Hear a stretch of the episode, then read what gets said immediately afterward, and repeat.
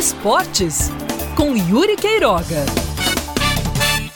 Estão devidamente explicadas as vaias do torcedor do Botafogo após a vitória sobre a Imperatriz no último sábado.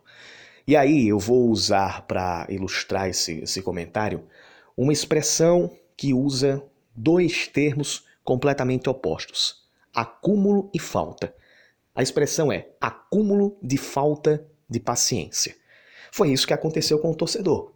O Botafogo vinha vencendo, tá, vinha fazendo seus três pontos, chegando perto da classificação na Copa do Nordeste e tal, mas essas vitórias estavam mascarando o que de errado acontece em termos de plano tático, em termos de opções muitas vezes feitas pelo técnico Evaristo Pisa e em termos de atuações individuais que estão sendo ainda mais determinantes para que o time caia de qualidade do que mesmo algumas escolhas e insistências que o técnico Evaristo Pisa tem feito nessa temporada.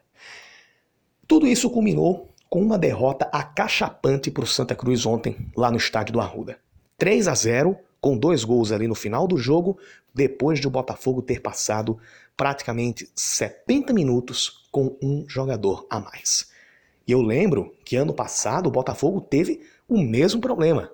Jogou mais de um tempo inteiro contra o Londrina com um jogador a mais e nesse tempo levou dois gols e perdeu em casa a classificação para a quarta fase da Copa do Brasil. Perdeu em casa, perdeu 2 a 0 porque fora conseguiu ainda um empate por 3 a 3. Então, se tem feito o dever de casa, provavelmente teria se classificado. Mas a partida de ontem, agora falando propriamente de Santa Cruz e Botafogo, de longe foi a pior partida do Botafogo em 2020. Não porque perdeu de 3 a 0, mas sim porque nada, absolutamente nada, saiu como planejado, nada deu certo por parte do Botafogo. Do goleiro ao ponta esquerda, uma atuação ontem completamente indesejável. E eles próprios sabem disso, a comissão técnica sabe disso.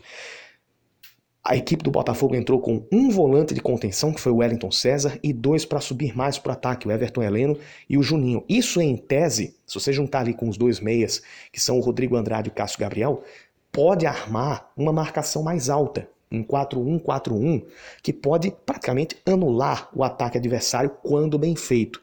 Não foi o que aconteceu. E a partir do momento em que o Botafogo jogou sem volantes de contenção, se expôs ainda mais e ainda não conseguiu criar. Aliás, esse está sendo um grande problema. Os principais criadores do Botafogo estão sendo os volantes e não o Rodrigo Andrade. Rodrigo Andrade até agora não está justificando o investimento, até agora não está mostrando o futebol que mostrou no Sampaio Correia e que o fez ser uma das principais contratações para a temporada atual. Tem que ligar, tem que abrir o olho não apenas o Rodrigo Andrade, mas todo o elenco do Botafogo, antes que algo pior aconteça. A gente costuma dizer: quem avisa, amigo é.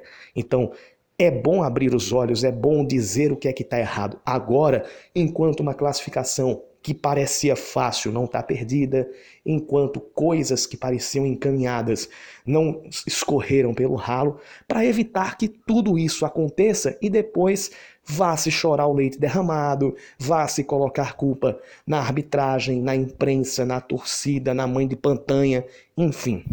Tudo isso tem que ser dito agora para que depois a gente não tenha que pensar numa outra temporada de novo com os mesmos sonhos, com os mesmos planos, porque eles não foram cumpridos. Esportes com Yuri Queiroga.